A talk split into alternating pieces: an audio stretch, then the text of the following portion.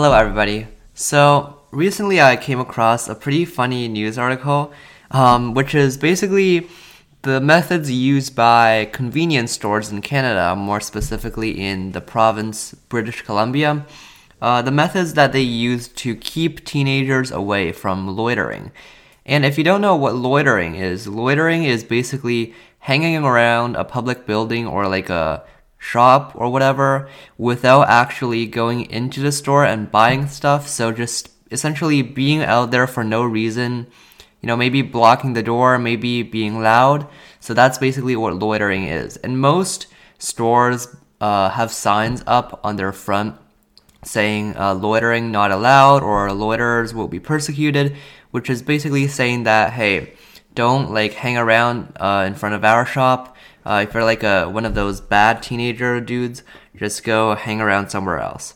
So that's basically what they're saying. And generally, uh, I still find that outside stores people do loiter a lot. And so basically, these convenience stores in the BC, uh, mostly 7 Elevens, have started using unconventional methods to keep them away, besides just warning them. So, for example, a BC store started playing uh, music from the 80s, like really, really old music, like Muzak. Uh, personally, I haven't listened to Muzak before, but I've just heard that it's really just terrible music.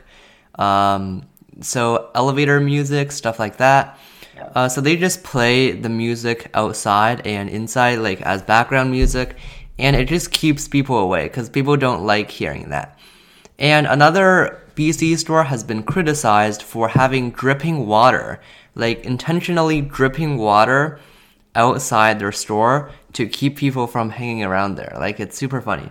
Which is I think that's a pretty big waste, like wasting water, but I think it's a pretty creative methods. But they have been criticized cuz it's not a very nice method of doing so. Like even with music, you could justify. You could just say that you're playing music but with dripping water, that's that's not good. Anyways, that's all for today. Goodbye.